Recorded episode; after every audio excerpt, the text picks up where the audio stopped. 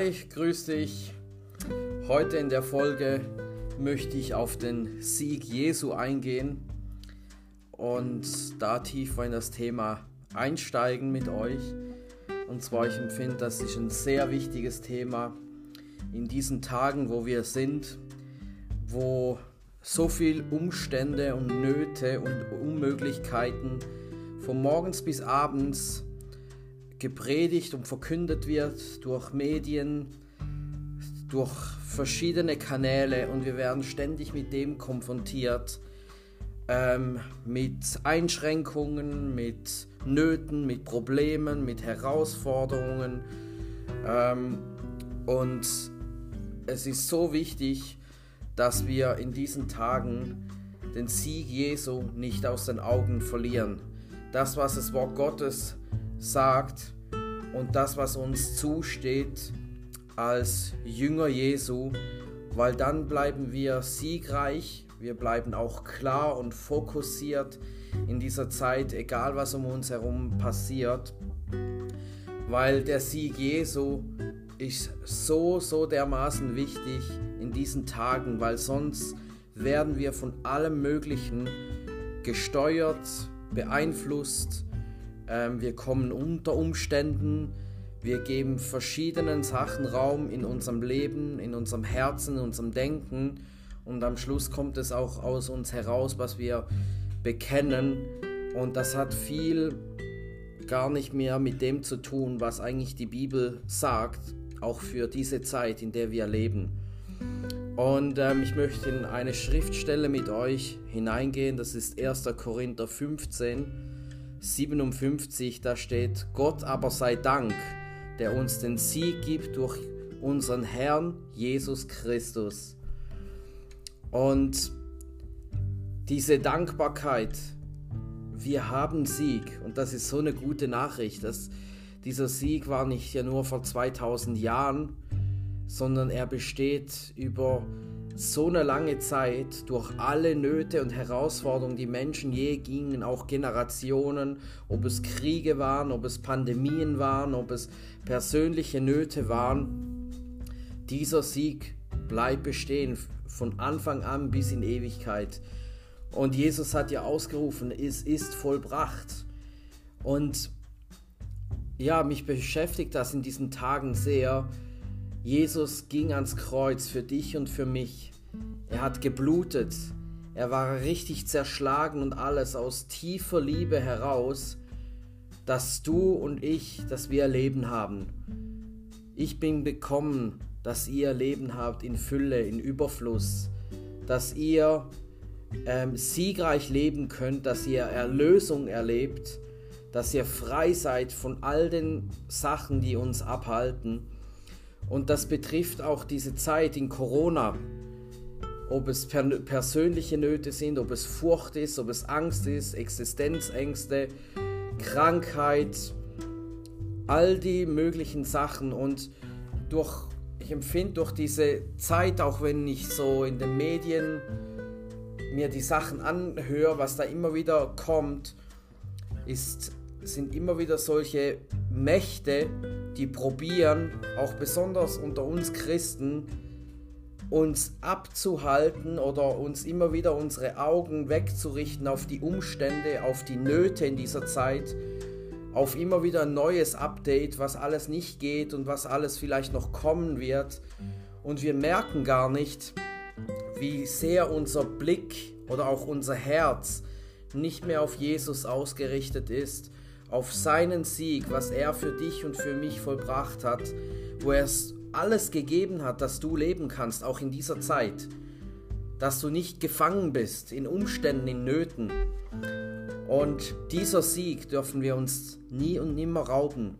Das ist zuerst eine innerliche Freiheit. Freiheit kommt nicht von außen. Wenn du innerlich nicht frei bist, egal um was es geht, frei von Rebellion, von Bitterkeit, frei gegenüber Sachen innerlich oder gesund, dann wirst du auch äußerlich nicht frei sein. Da kann die beste Zeit sein, alles ist okay, man darf alles machen, aber innerlich bist du trotzdem nicht frei. Und diese innerliche Freiheit, wo Jesus uns erlöst hat, die ist so einen tiefen Schatz und die müssen wir hochhalten in dieser Zeit und sagen, ich lasse meinen Fokus und diesen Blick auf Jesus, auf sein vollbrachtes Werk, lasse ich mir nicht rauben vom Feind, auch in dieser Zeit von dem Zeitgeist, von all den ganzen Verwirrungen und Stimmen und was alles, wo es lang geht und wo es eben nicht lang geht, klar zu sein. Und wenn du diesen Blick auf den Sieg Jesu hast, dann ist immer Glauben da. Dann ist egal, mit was du konfrontiert wirst, du wirst im Glauben wissen, ich überwinde weit, weil ich siegreich bin in ihm. Ich habe immer Hoffnung, ich habe Freude, ich habe Frieden und ich bin klar in dieser Zeit. Ich kann klar Sachen unterscheiden.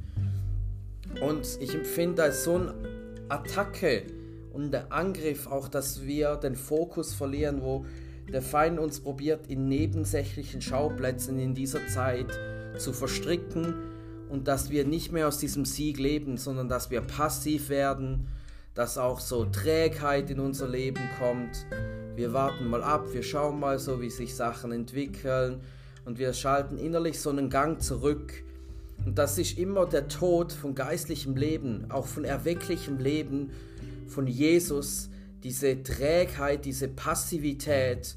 Ich werde nur ein Konsument sein und schau mal, was so geht. Aber ich erhebe mich nicht mehr im Glauben und weiß, mein Erlöser lebt und ich überwinde weit. Ich lasse mich nicht einlullen vom Feind. Ich lasse auch nicht irgendwelchen anderen Stimmen in dieser Zeit mein Denken, mein, mein Denken und mein Handeln verseuchen, sondern ich bin auf diesen Sieg gestellt in meinem alltäglichen Leben. Und das ist auch unsere Berufung.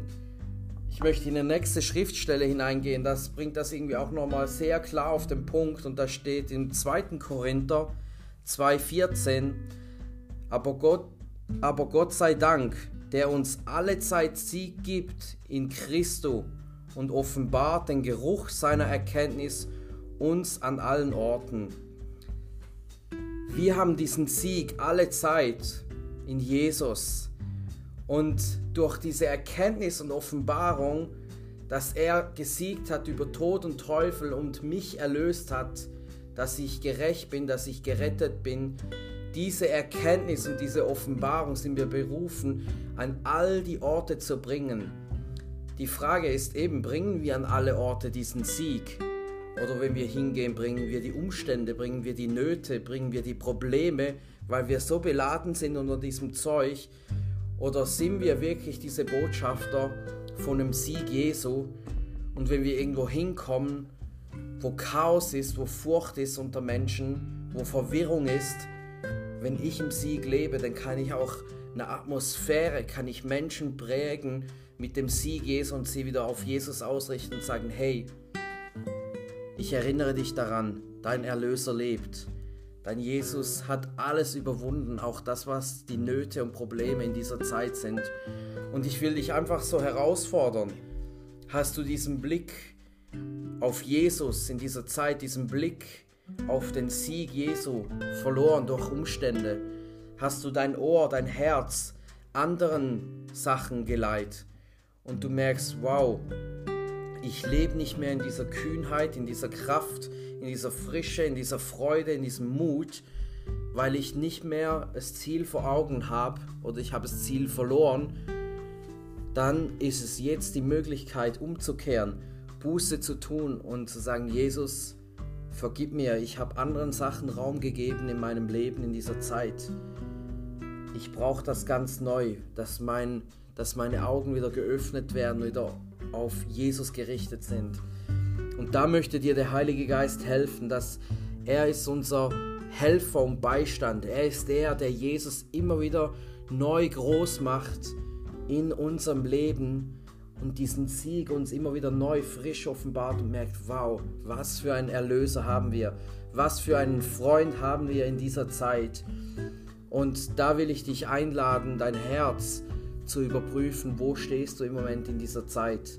Bin ich unter diesen Sachen oder stehe ich in Mut, in Kühnheit und Klarheit und Kraft und, und erhebe mich und verkünde diesen Jesus. Und das braucht es so sehr. Wir als Volk Gottes, als Leib Jesus sind genau für das berufen. Der Sieg kann nicht erst verkündet werden, wenn alles in Ordnung ist und stimmt und die Umstände haben sich verändert.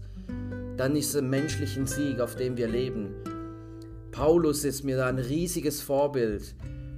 Er hat immer in dieser Dimension gelebt, ob er im Gefängnis war, ob er verfolgt wurde, ob er in Nöten war. Er hat immer wieder gesagt, hey, freut euch, unser Erlöser lebt. Und das war eine innerliche Realität, wo Paulus hatte und da ging er überall hin und war ein Segen und eine Ermutigung für die Menschen, ein Wohlgeruch an jedem Ort, wie es Gott auch in seinem Wort sagt. Wir sollen ein Wohlgeruch der Erkenntnis Gottes sein. Und die Frage ist, bist du so ein Wohlgeruch oder bist du unter den Sachen drunter und dann fließt das auch nicht von dir. Aber wir sollen solche Personen sein, der Hoffnung, des Glaubens, der Klarheit, wo sich andere Menschen orientieren können, wo man sich in diesen Tagen nirgendwo mehr orientieren kann, weil so viel komisches Zeug umherschwirrt, ähm, an Verwirrung, an unklarem Zeug und jemand zu sein, der klar ist und auf seinen Gott ausgerichtet ist, auf seine Möglichkeiten, nicht auf die Möglichkeiten in dieser Zeit oder auf die Beschränktheiten, da wirst du ein riesiger Segen sein, da wirst du einen Unterschied machen und Leute mit hineinführen und äh, mit ihnen was bewegen. Und das wollte ich dir mitgeben an, an diesem Sonntag. Erheb dich im Sieg Jesu, lass dir diesen Sieg nicht rauben. Jesus hat so teuer bezahlt dass du leben kannst, dass du leben kannst in dieser Corona-Zeit, dass du in Freiheit leben kannst, egal was um dich herum passiert, was für Umstände sind und was für Nöte sind. Erhebe dich im Glauben und lass dir das nicht rauben. Es ist ein kostbares Geschenk, in dieser innerlichen Freiheit des Heiligen Geistes zu leben, egal was um einem herum passiert. Und da segne ich dich wirklich damit, dass Gott dir neu begegnet, dass er deine Augen öffnet und neu Mut und Glauben und Ausrichtung in dein Leben hineinkommt, dass du siegreich in allen Dingen bist, weil du auf Gott total ausgerichtet und fokussiert bist. Ja, da segne ich dich damit.